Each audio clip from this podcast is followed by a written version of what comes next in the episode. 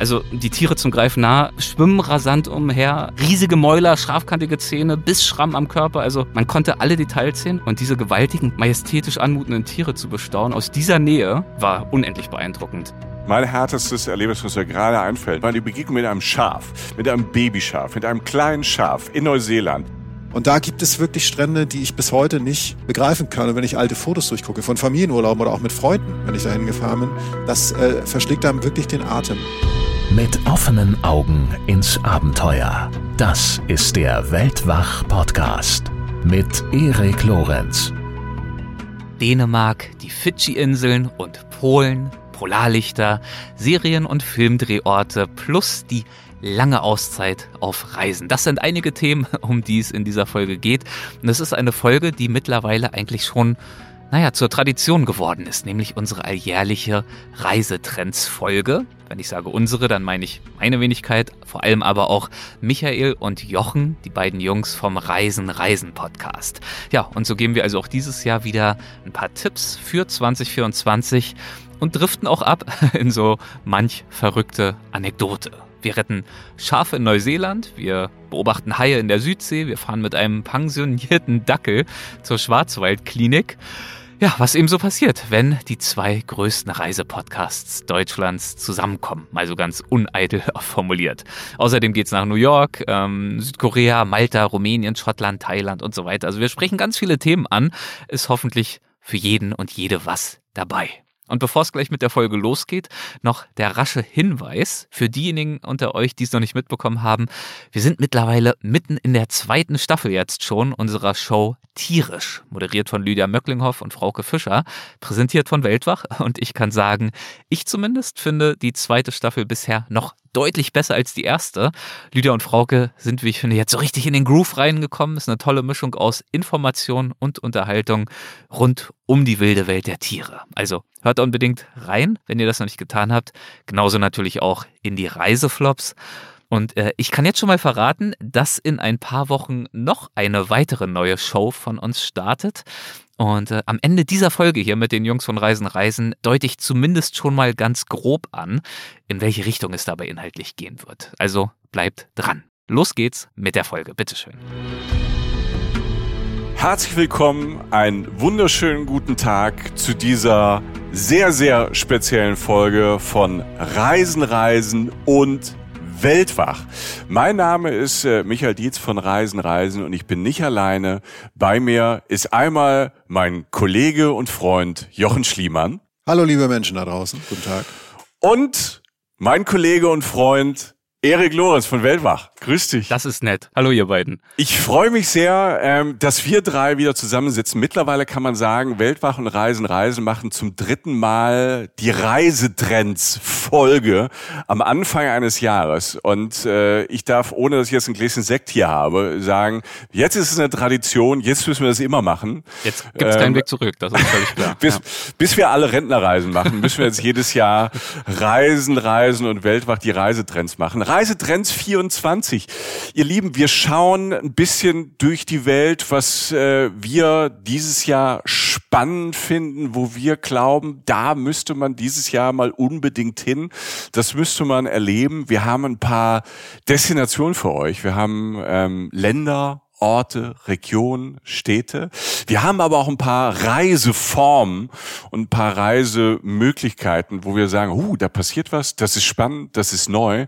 Und darüber wollen wir hier in dieser Reisetrends-Folge 2024, 2024 sprechen und uns austauschen. Ich bin, ich bin sehr gespannt. Ich weiß ja schon so ein bisschen, wir haben uns eben schon so, so ausgetauscht. Es gibt ein paar Überraschungen, aber ich kann euch jetzt schon mal verraten, so spoilermäßig, wir sind ganz, ganz im Süden auf diesem Erdball. Wir sind ganz weit raus auf einer ganz speziellen Insel, auf äh, einem ganz speziellen Inselstaat. Wir sind aber auch im hohen Norden, wo es richtig kalt werden kann. Also wir reisen einmal quer über diesen Planeten, quer über diesen Erdball. Habe ich irgendwas vergessen, ihr zwei? Also ich bin jetzt erstmal neugierig geworden. Also ich glaube, ich bleib dran. ja, ja. genau. Das ist, das ist schön. Ich, Das ist schön, wenn wir drei dranbleiben und ihr da draußen auch, dann lasst uns äh, nicht viel labern, sondern direkt äh, reisen, im Kopf reisen, Kopfkino haben und mit unserem ersten Trend 2024 starten und äh, wir nehmen Jochen vorne in die erste Reihe und schicken Jochen erstmal hoch in den Norden Europas. Ja, hochgradig freiwillig so, sogar. Ich habe irgendwann mal überlegt, dass es auf diese Folge zuging, so, ich hätte schon Bock auf Strand. Ich mag den Norden sehr gern. Wo gibt es mit die schönsten Strände Europas? Und das ist sozusagen mit die erste These, die ich aufstelle. Und sie gibt es tatsächlich, und das ist unübertrieben, in Dänemark. Mhm. Yeah. Da kommen viele Menschen nicht unbedingt drauf, wenn man über Strände spricht. Und vielleicht denkt man, ich weiß es nicht genau, vielleicht denkt man auch nicht zwingend an Dänemark, wenn man an Skandinavien denkt, wozu Dänemark ja gehört. Ähm, aber Dänemark ist, je näher ich mich damit wieder befasst habe, und ich war da öfter in meinem Leben, ein fantastisches Reiseland, das eigentlich fast alles zu bieten hat und genau in diese Zeit passt, glaube ich. Kurz zum Hintergrund, ich komme ja aus Schleswig-Holstein, wie man manchmal noch so durchhört. Bisschen. Und, äh, ein bisschen, ein bisschen, ja. ne, mein Kind. Ähm, und so wie Leute aus NRW zum Beispiel oft ihre Ferien, wenn sie mal ins Ausland fahren, in Holland oder, oder also sozusagen in den Niederlanden verbringen. Oder Leute in Bayern auch mal ähm, nach Italien fahren oder so, war für mich Dänemark das naheliegendste Reiseland. Weshalb ich das erstmal sehr selbstverständlich wahrgenommen habe und mit der Zeit erst merkte, wie spektakulär das ist. Und spektakulär ist ungefähr so, Dänemark hat ungefähr, also über 1400 Inseln. Hm. Bumm. Ne? Groß, mhm. klein, was auch immer. Es hat Küste, Küste, Küste. Es hat sehr, sehr malerische kleine Städte, die tatsächlich auch sehr angesagt sind mit ihrem malerischen kleinen äh, dänischen Charme. Und es hat eine der Metropolen Europas, Kopenhagen. Ganz fantastische Stadt ganz oben anzusiedeln in den Städten dieser Welt. Ähm, da arbeiten wir uns jetzt hin, in diesem Kurzpamphlet, was ich hier ausbringen will auf Dänemark. ähm, ich fange mal tatsächlich an, für mich am naheliegendsten und in dem Sinne auch am größten, es ist mit die größte Region in Dänemark, Jütland. Jütland ist äh, diese riesige Fingerspitze über Schleswig-Holstein. Ne? Schleswig-Holstein ist, ragt ja so ein bisschen raus, so zwischen Nord- und Ostsee und Jütland ist das, was da fortgesetzt wird, bis Nord- und Ostsee aufeinandertreffen über Jütland. Mhm. Jütland ist sozusagen die Spitze. Und da gibt es wirklich Strände, die ich bis heute nicht begreifen kann. Und wenn ich alte Fotos durchgucke, von Familienurlauben oder auch mit Freunden, wenn ich dahin gefahren bin, das äh, verschlägt einem wirklich den Atem. Riesengroß, kilometerlang, oft auch menschenleer. Und da geht der nächste Tipp einher, wenn man Kälte ab kann, schöne Kälte. Im Winter ist das auch spektakulär, diese Szenerie. Ich erinnere mich wirklich an Strände. Manchmal kann man Strand, äh, an den Strand sogar mit dem Auto fahren, weil es so leer ist. Das, darauf lege ich jetzt persönlich nicht Wert, wenn ich Strände suche, aber so groß ist es. Und es ist spektakuläre, sehr sich selbst überlassene Natur, diese Dünenlandschaften, in denen auch so kleine Häuser stehen. Man kann praktisch ein Haus mieten und von dort aus dann die Gegend erkunden und einfach in der Natur schwelgen.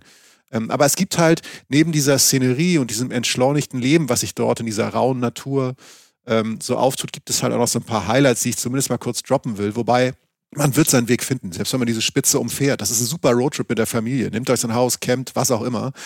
Ähm, wir kommen jetzt an eine Stärke von uns, Erik, die du vielleicht schon kennst, von Michael und mir. Aussprache äh, fremder Sprache. ja, da kann ich mich jetzt nicht drüber lustig machen. dass da komme ich auch immer wieder ins Trudeln, ins Schleudern. Ja, ja warte ab. Also das ist, äh, da wird nach unten einiges gerissen.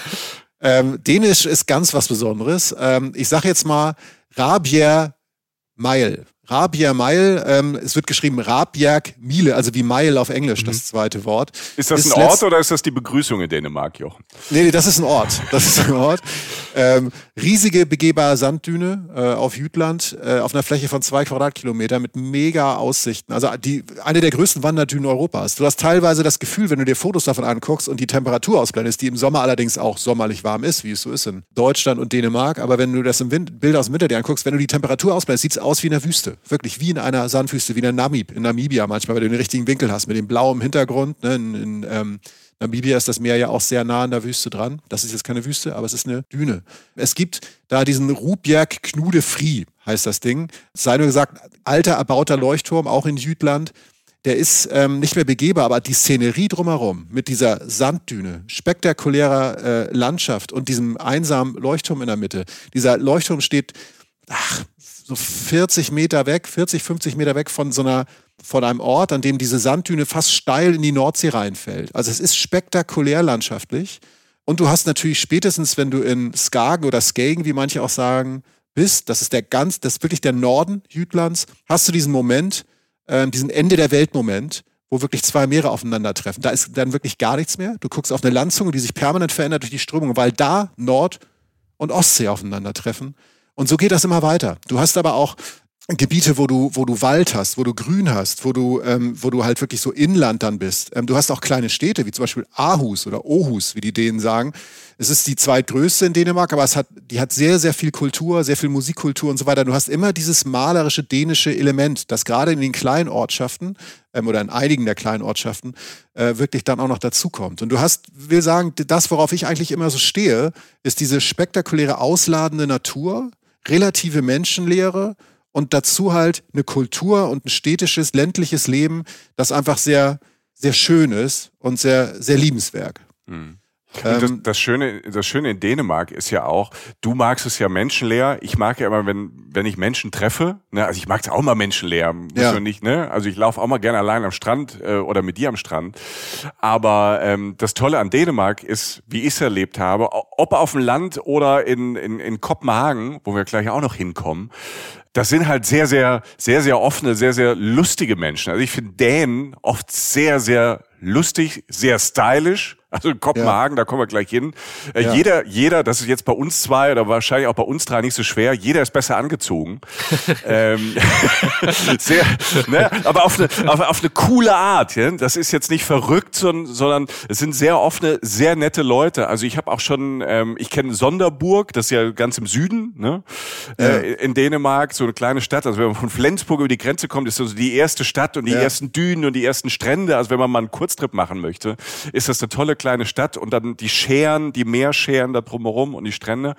Und ähm, sofort hast du sehr, sehr lustige, sehr, sehr offene Menschen. Das äh, finde ich spannend. Mit einer äh, Sprache, wo ich kein Wort von sprechen kann. Aber alle sprechen fantastisches Englisch, Englisch ja. und ähm, haben Lust, haben Lust auf Begegnung. Das finde ich immer super in Dänemark. Und Jochen, du hast gerade die dänischen Strände so schön beschrieben. Dem kann ich mich nur anschließen. Wir haben bei Weltwach demnächst eine Folge speziell übers dänische Wattenmeer. Und äh, ich sage ja. nur Austern sammeln. Also mhm. Austern oh. sind ja sonst eher über ein Luxusprodukt und dort sammelt man sie wirklich eimerweise ein, kann sie dann auch direkt vor Ort mit Expertinnen, Experten zusammen echt lecker zubereiten, natürlich dann auch vertilgen. Das heißt also für diejenigen, die auf Austern stehen, kann schon das allein ein Grund sein, hinzureisen. Äh, da denke ich natürlich auch an dich, Jochen, ist ja klar. Du und ja. Austern und Kaviar und Champagner, das äh, geht ja eigentlich zwangsläufig Hand in Hand. Das ist mein Live, ja. Wir pflücken normalerweise nur Erdbeeren, ne? Also das ist so Erdbeerpflücken, aber vielleicht machen wir mal Austernpflücken. Klingt ja. super, kannte, wusste ich nicht. Ja, nee, das, das zahlt ganz klar auf meinen Lifestyle ein. Das sieht man mir auch an, äh, dass, ich, dass ich so lebe. Schickeria ist wieder unterwegs. Nee, wie kommen wir da wieder raus? Nein, ich, ich komme über die Küste da wieder raus. Es ist, es ist ähm, spektakulär. Mhm. Mehr Meer, mehr Küste, mehr Sand und ähm, einfach auch andere Formen von Natur gibt es kaum in Europa. Und ich bleibe ja bei der These, die ich hier seit Anfang an in unserer Tradition aufstelle, dass ich vielleicht die Leute immer mehr äh, um Urlaubsziele im Norden kümmern, weil es im Süden manchmal so heiß ist, dass es vielleicht auch nicht mehr schön ist. Ne? Also warum soll ich in die Hitze fahren, wenn ich sie zu Hause habe? Das ist jetzt ein genereller Trend, den ich einfach verfolge. Und ähm, der Blick nach Norden hat mich einfach bei Dänemark wirklich festfrieren lassen. Da dachte ich so, jo, eigentlich ist das alles was ich will. Es gibt ähm, die Insel Seeland noch, da gibt es äh, zum Beispiel riesige Kreidefelsen und Klippen, also über blauem Meer, wirklich spektakuläre Szenerie. Und auf Seeland liegt tatsächlich dann halt auch diese Stadt, von der Michi gerade schon sprach und die einen tatsächlich nicht loslassen sollte und die so weit vorne ist und das auf so angenehme Art und Weise, dass sie für mich zu einer der Top-Städte Europas gehört, nämlich Kopenhagen. Mhm. Mhm. Ich sag mal kurz, was, was Erste, mit dem man in Kopenhagen vielleicht konfrontiert wird oder wo man auf jeden, also da geht man wahrscheinlich hin oder vorbei, ist Nyhavn, Nyhaven geschrieben, also NY und dann Hafen. Das sind diese kleinen bunten Häuser an so einem Kanal, wo so wo ganz malerisch gelegen, so kleine bunte dänische Häuser an so einem, an so einem Kanal, ähm, wo dann auch ein paar Boote liegen und so. Restaurants, Bars, ist komplettes Mainstream-Touri-Ziel, trotzdem wunderschön. Und wenn man da so einen Abend dann mal strandet, das bin ich tatsächlich, als ich mal, das letzte Mal bin ich auf meiner Reise nach Grönland. Äh, man kommt über, Grönland hat ja was mit Dänemark zu tun, politisch auch und so. Man reist über, ähm, über Kopenhagen oft nach, Dön äh, nach, nach Grönland und habe da einen Abend gehabt und bin da direkt hin. Wie ferngesteuert, habe mich da reingesetzt, habe einen wundervollen Abend verbracht. Das Schloss Amalienborg gibt's, also die Stadtresidenz der dänischen Königin. Ähm, es gibt sehr, sehr viele schöne Museen und äh, bevor Michi gleich das Ding, äh, den Staffelstab übernimmt, weil er da auch mal war und äh, wir uns beide so ein bisschen ins, Geschwär ins Schwärmen gekommen sind, Erik, ja. vorher Christiania ist natürlich viel zitiert. Die Fre der Freistaat Christiania ist ein alternatives Viertel, ähm, ist schon sehr touristisch erschlossen, aber mega interessant, muss man mal durchgehen. Und bevor wir jetzt zum Essen kommen, übergebe ich erstmal den Stapelstab an Michi. Ähm, ich grätsche genau zwischen Newhauen, also diesem, diesem Hafen und Christiania, diese zwei ja schon wenn man an Kopenhagen denkt, das sind schon so zwei Orte, das sind jetzt keine Geheimtipps mehr. Ne? Also im Gegenteil, das sind schon tolle Orte, deshalb wollen da auch alle hin. Also Newhauen ist wunderschön. Die Restaurants dazu sitzen an, an so einem Sommer, Sommerabend, äh, traumhaft fantastisch. Ist aber auch dann wirklich, also du hörst Stimmen aus der ganzen Welt, weil alle sind dort. Das Essen ist ein bisschen teuer, deshalb habe ich noch sogar einen konkreten Tipp, was man an Kopenhagen vielleicht nicht als erstes denkt. Nämlich an Street Food. Mhm. Kopenhagen ist eine absolute Street Food City und relativ neu, genau gegenüber von Newhaven, von diesem neuen Hafen, geht eine ganz abgefahrene neue Brücke rüber zu einem Ort, der heißt Bronsgadocken. Bronsgadocken. Also das heißt so übersetzt weiß ich ja nur die Bridge Street Kitchen auf Englisch. Und das ist ein wunderschöner Streetfood-Markt direkt am Wasser. Du hast teilweise hast auch wieder diese diese alten Häuschen. Du hast teilweise so alte Lagerhallen.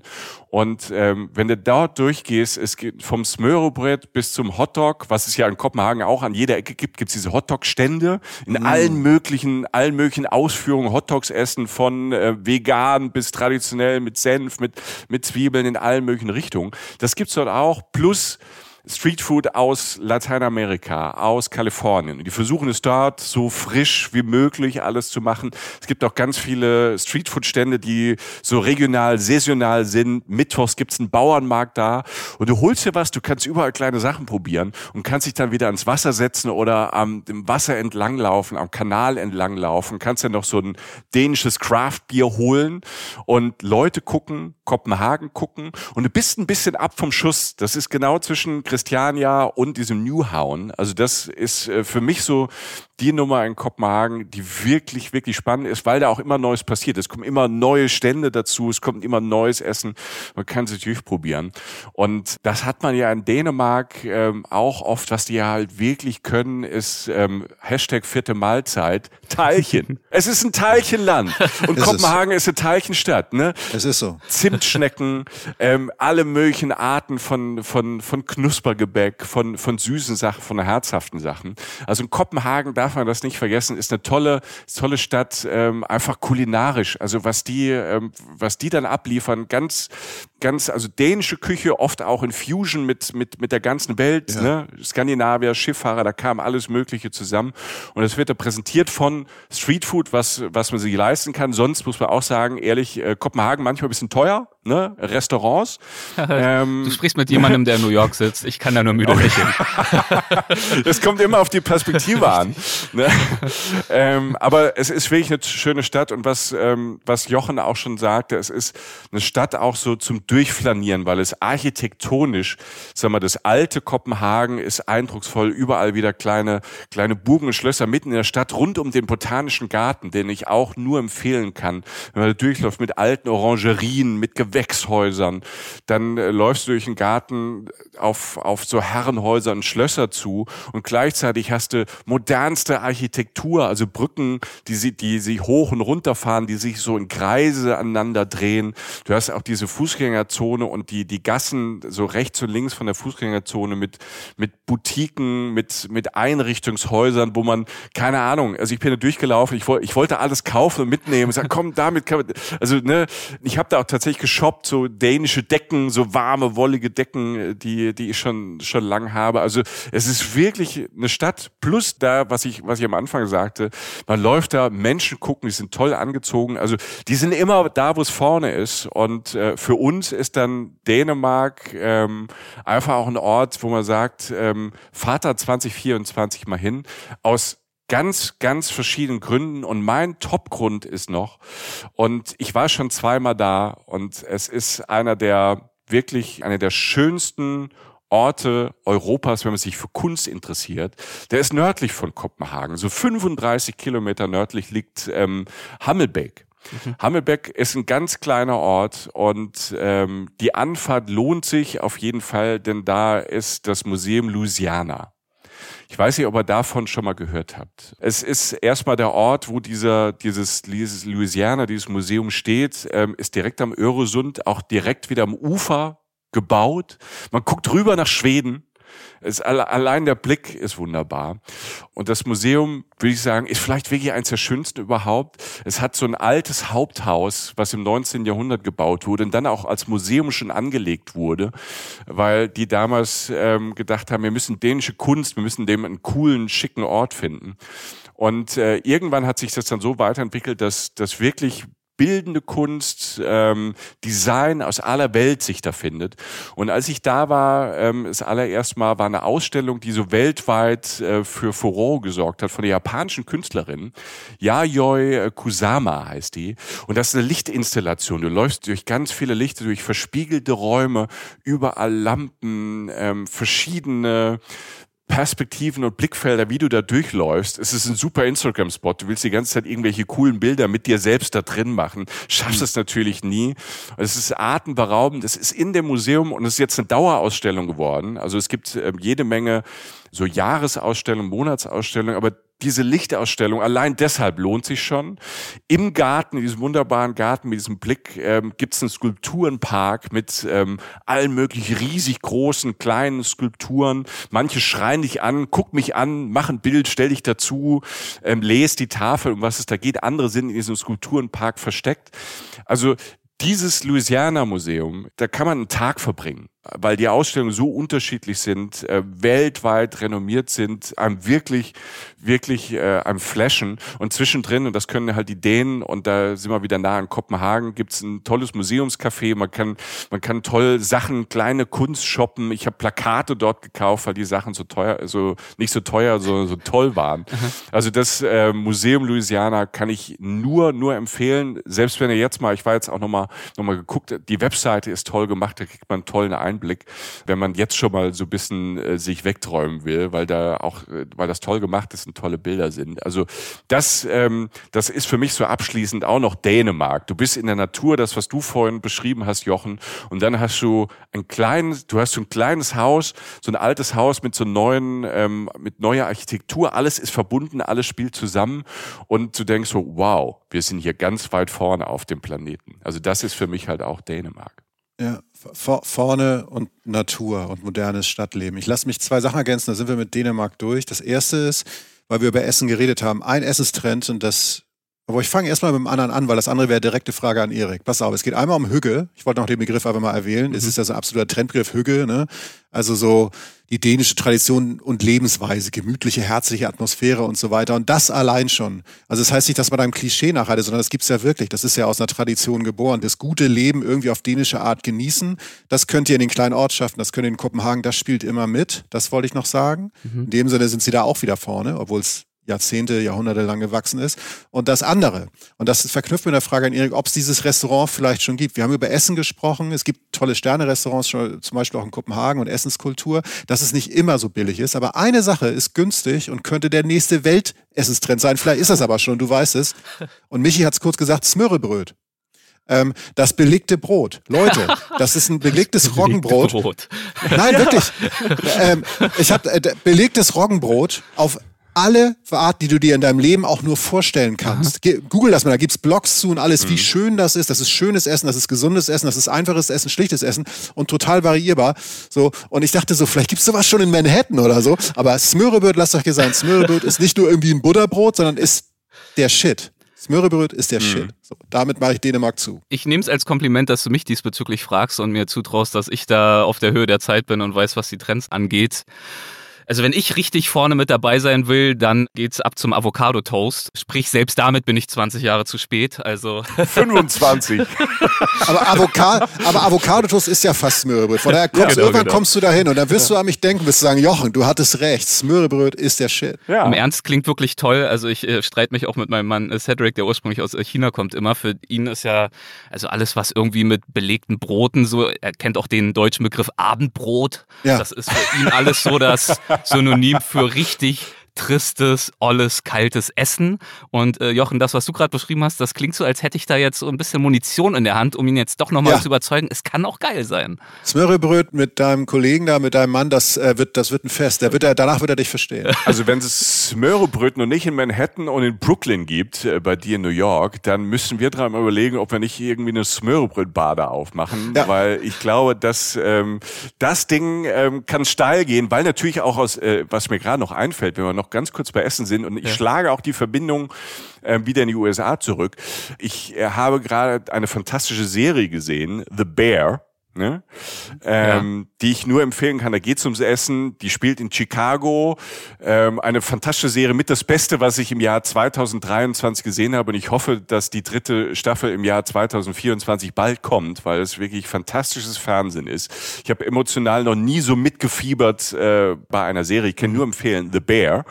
Und bei The Bear gibt es auch eine Folge, die in äh, Dänemark spielt, weil einer der Köche und Köchin ähm, in äh, Dänemark gelernt hat, und zwar im Noma. Und das Ah. ist äh, ganz oft schon mit eins der das beste Restaurant der Welt. So.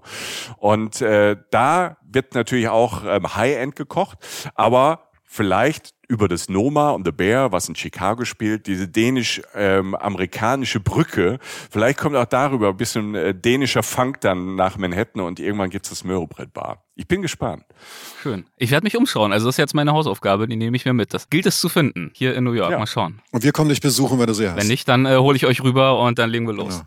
Tiefenrecherche. Ja, New York ist natürlich für uns, ähm, für Reisen, Reisen wird natürlich 2024 auch spannend. Ich kann schon verraten, wir haben ja ähm, Erik in Ende 2023 in New York auch besucht. Wir haben uns getroffen und es wird 2024 bei Reisen, Reisen natürlich auch New York-Folgen geben, ähm, weil äh, sehr viele Leute waren in New York. New York ähm, ist kein Trend 2024, weil ich glaube, da wo du wohnst, du lebst ja auch da, wo andere Urlaub machen und reisen. Da, wo Erik wohnt, das kann kein Trend sein.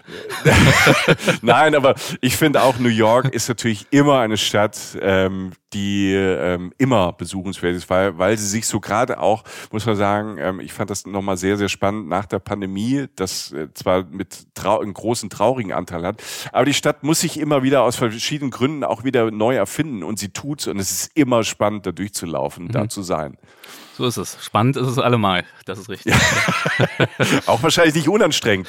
Erik, wir waren jetzt viel im Norden, also im Nordeuropa. Wir haben ja schon ein bisschen angespoilert. Wir wollen auch in eine ganz andere Ecke des Planeten und äh, sind mit dir dort. Richtig. Und äh, Jochen hat ja wunderbar vorhin diese Inselwelten Dänemarks zum Einstieg auch beschrieben. Und äh, das bleibt jetzt das Thema jedenfalls. Also Inseln, wenn auch an einem ganz anderen Ort. Wir begeben uns weit, weit hinab in den Süden, in den Südpazifik, nördlich von Neuseeland. Östlich von Australien. Wir begeben uns auf die Fidschi-Inseln. Das wäre mein Reisetrend, den ich gerne ganz unbescheiden für dieses Jahr äh, ausrufen möchte. Fidschi-Inseln, das ist es. Wir waren letzten Herbst das erste Mal dort. Mein Mann Cedric und ich und unsere beiden besten Freunde aus unserer Zeit in Los Angeles und ähm, hat mich wirklich umgehauen. Äh, war jemand von euch schon mal dort? Nein, nein, also Nein. Süd, nein, Südsee. Da gibt's war- kein Smörrebröt. Also, ist auch kein Teilchenland, von daher ist das schon mal raus. wir waren schon in der Nähe, wir waren schon in, in, in Neuseeland, weil du eben Neuseeland getroppt hast. Was heißt Nähe? Ne? Es ist schon noch ein bisschen ein Stück weit äh, mit dem Flieger von Neuseeland nach Fidschi. Man kann jetzt nicht rüberschwimmen. Nee, Schwimmen und Bötchen wird auch schwierig, ist auch ein paar Tage. ne? Ja, wir waren äh, jedenfalls äh, vor allem dort zum Tauchen und zum Surfen, äh, haben das auch gemacht und es war wirklich großartig. Wir waren auf verschiedenen Inseln unterwegs. Ein besonderer Tipp wäre von meiner Seite die Insel Tave Uni. Das ist die drittgrößte Fidschi-Insel. Ich glaube, da leben so um die 12.000 Menschen.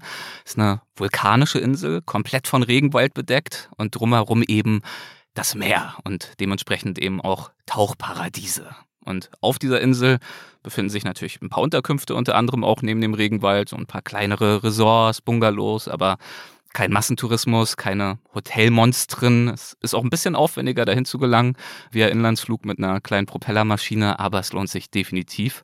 Wir waren drei Tage dort, glaube ich, drei oder vier Tage, waren jeden Tag tauchen, zwei Tauchgänge pro Tag bis zu 35 Meter tief, haben etliche kleine Riffhaie gesehen, Schildkröten, vor allem aber Massen an Fischen. Also bunte, dichte Schwärme, wohin man schaut, dazu die gesündesten Korallenriffe, die ich bisher gesehen habe.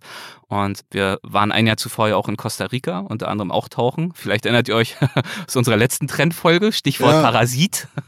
ähm, Ja, doch, Ja. doch, da war was. da hatten Ja, wir, hör, hör, also das kann man, da kann man auch, wenn es die Reisetrends 2023 sind, das heißt, die, also die Sachen werden ja nicht schlecht und auch der Parasit ist nicht schlecht geworden. Also die Parasitengeschichte ist, ähm, hat uns nachhaltig, ähm, nachhaltig bewegt, sage ich jetzt mal. Bewegt, also, ja, die, also nur als Tipp, falls ihr das nicht gehört habt, das hört das doch mal nach. Ähm, Erik und sein bester Freund, der Parasit, ähm, wir hatten, ähm, wir hatten eine interessante Unterhaltung darüber. Ja. ja, dem geht's mittlerweile dann doch schlecht, den gibt's nicht mehr, das kann ich schon mal verkünden immerhin, aber Ist ähm, ausgezogen. Ja. genau, unfreiwillig ausgezogen.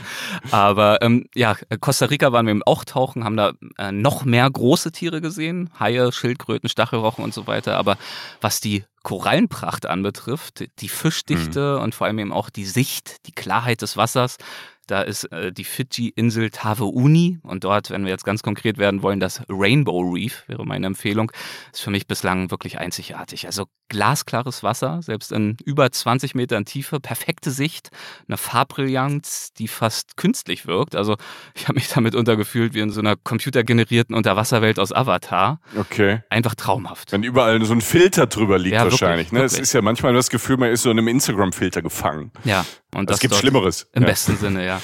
Und äh, der Grund, weshalb die Riffe bzw. die Korallen dort eben so gesund sind, besteht in recht starken Meeresströmungen. Die transportieren dort Nährstoffe unentwegt heran, wie auf so einer Art Unterwasserautobahn. Das heißt, auch mit diesen Strömungen muss man beim Tauchen dann auch umgehen können, ist aber definitiv machbar. Ähm, seid ihr Taucher? Mal so zwischengefragt.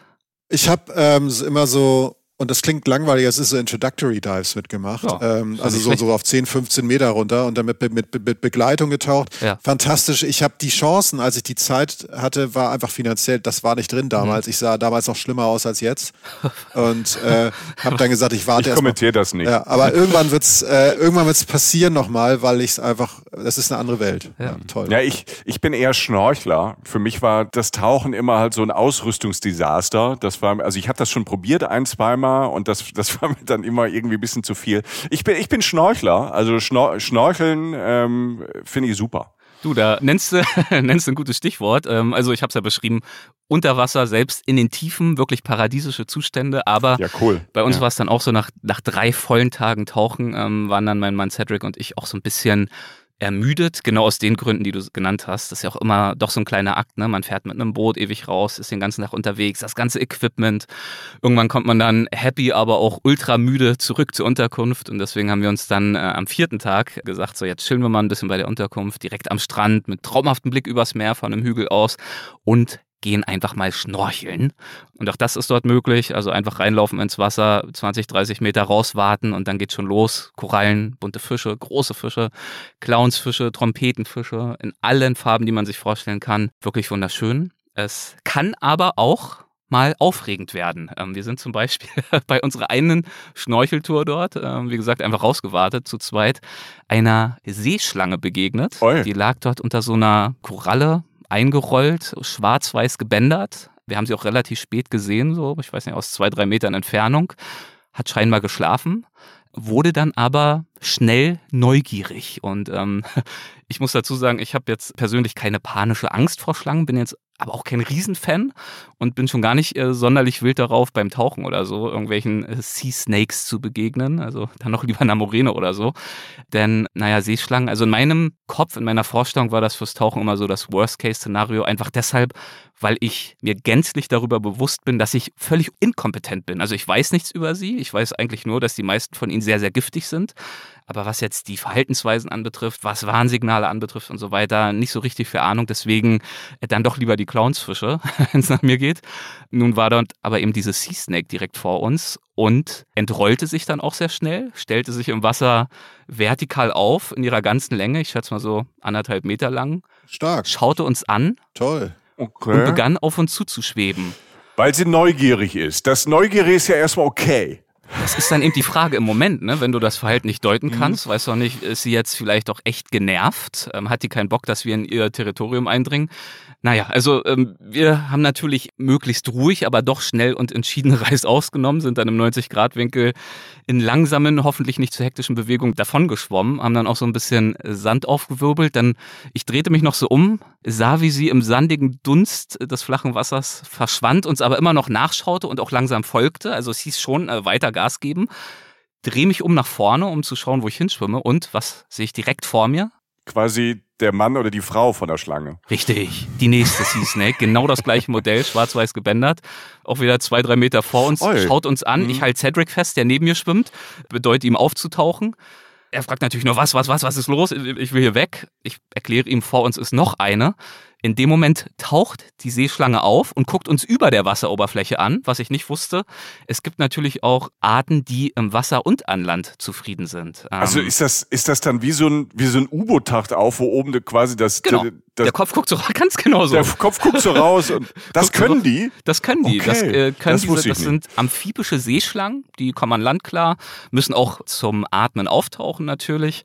Und so war das bei der auch. Ich habe es danach dann auch mal nachgeschlagen. Ähm, Das war die, wie zu lesen war, Highly Venomous Black and White Banded Sea Snake, zu Deutsch auch also. Nattern Platschschwanz, also so eine Giftnatternart, sehr, sehr giftig, aber wohl zumeist sehr freundlich. Also normalerweise harmlos, die beißen nur in absoluten Ausnahmefällen, wenn man sie provoziert oder erschreckt. Ähm, das Also das, was ihr gemacht habt. äh, Genau, genau. Das ist richtig, richtig. Ist schön zu wissen im Nachhinein. In der Situation Ja. wusste ich es nicht. Naja, wir haben dann äh, relativ rigoros Reis ausgenommen, weil wenn du zwei siehst, dann fragst du dich natürlich, also theoretisch können ja auch 20 sein. Ist das ein Nest? Was ist hier los? Also es war sehr, sehr aufregend. Wir haben es dann sicher und wohlbehalten wieder an Land geschafft.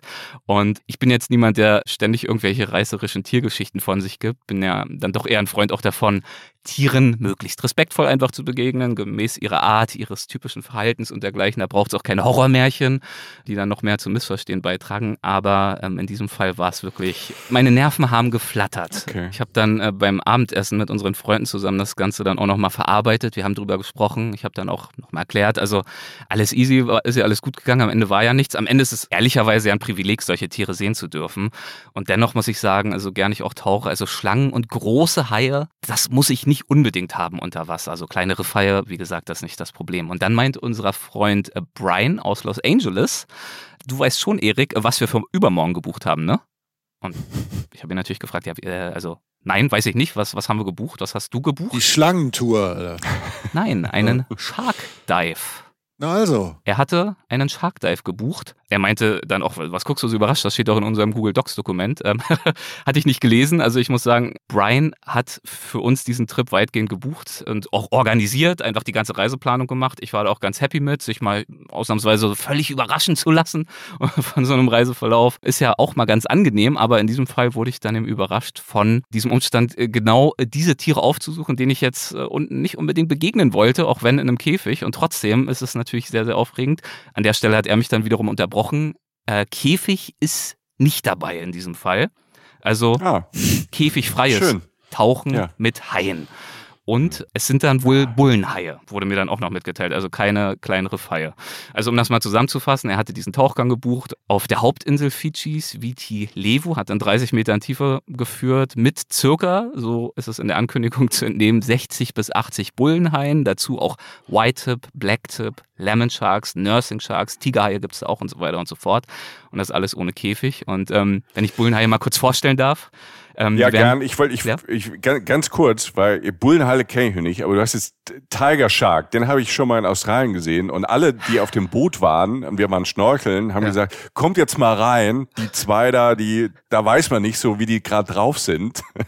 ähm, und da bist du gebucht rein, also freiwillig. Ja, gut, aber dass du mich unterbrichst, ich rede mich ja schon in Rage, weil es ist auch in der Erinnerung ehrlicherweise noch ein bisschen aufregend für mich. Also man Ja. sagt so, es gibt drei Haiarten, die so ein bisschen brenzlicher sind als die anderen. Das ist der Mhm. Tigerhai, genau, das ist der Ja. Bullenhai und der weiße Hai. Ah, okay. Der Bullenhai Ja. wird so drei bis vier Meter groß, also schon ordentlicher Wonneproppen, ziemlich gedrungen, dadurch sieht er eben auch sehr aggressiv aus. Und sie gelten tatsächlich auch mit als die aggressivsten Haie, waren zum Beispiel die Inspiration für die Handlung von Der Weiße Hai. Der Film basiert ja lose auf historischen Begebenheiten in, ich glaube, 1916. Und das waren aber historisch eben nicht weiße Haie, sondern wohl Bullenhaie. An der Stelle ist aber natürlich auch äh, sehr, sehr wichtig festzuhalten. Also es gilt für Bullenhaie wie auch für alle anderen Haiarten auch, dass sie statistisch natürlich viel ungefährlicher für Menschen ja. sind, als unsere instinktiven Ängste uns glauben lässt. Aber diese Ängste lassen sich jetzt natürlich auch nicht ohne weiteres abschütteln. Es ging jedenfalls dann wenige Tage später los. Ich habe mir dann in den Stunden vorher auch nochmal versucht einzureden, dass die Veranstalter das ja nun sicherlich ständig machen. Die wissen schon, was sie tun, sind sicherlich absolute Vollprofis. Und wir kamen dann an bei diesem Tauchunternehmen. Das erste, was es zu tun galt, war, einen Vertrag zu unterschreiben. Der besagte so in etwa sowas wie, wir tauchen mit sehr gefährlichen Haien. Wir werden ihnen sehr nahe kommen. Das ist extrem gefährlich. Es gibt keine Kontrolle, keine Sicherheit. Und trotz dieser Gewissheit äh, bestehe ich darauf, auf gänzlich eigene Gefahr an dieser Unternehmung teilzunehmen. Das hat mir so sehr gut gefallen, formulierungstechnisch. Despite all stark, of this, ja. I insist I insist to participate, ähm, dabei zu sein, also wieder besseren Wissens. Ähm, das hat mein Zutrauen dann nochmal gestärkt.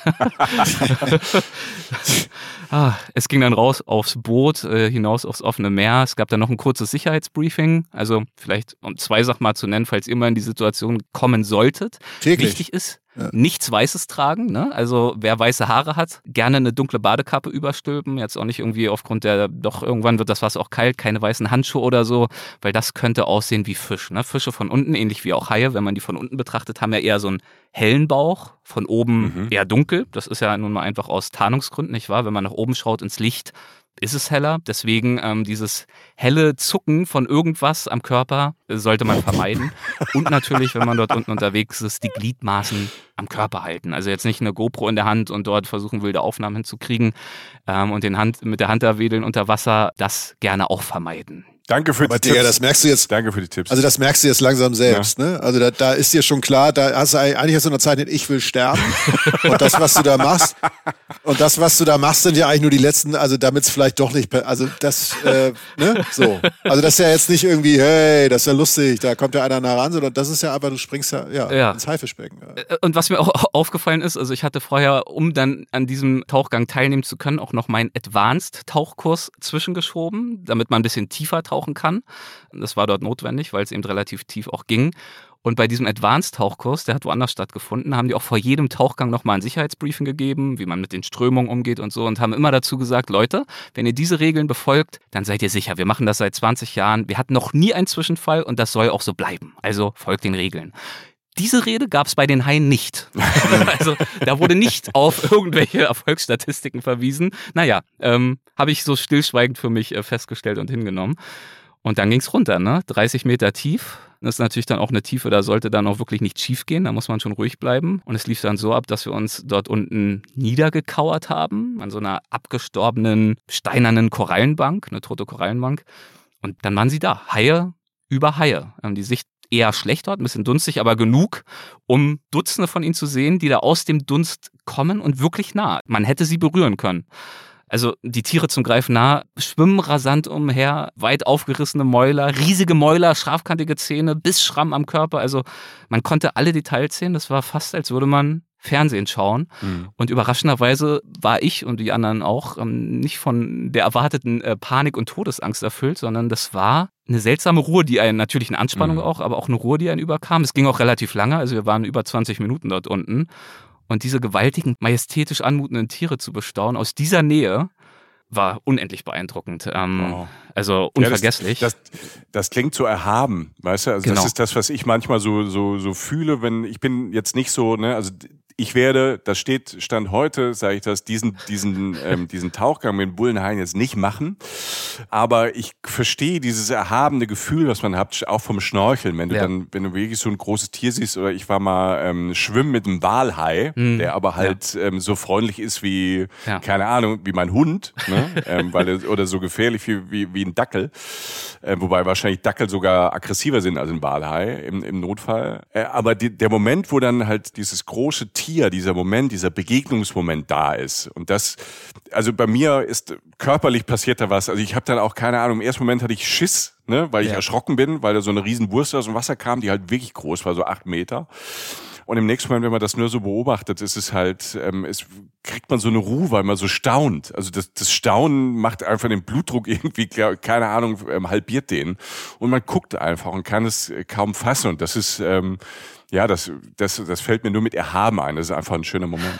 Also, da sagst du was, war, das war auch mein Feedback an Brian im Nachhinein. Nach, äh, ich habe mich bedankt für die Planung. Es war grandios. Ich habe auch aber gesagt, also beim nächsten Mal gerne auch äh, schwimmen mit Delfinen oder so ein Walhai. wäre mir dann auch recht beim nächsten Mal.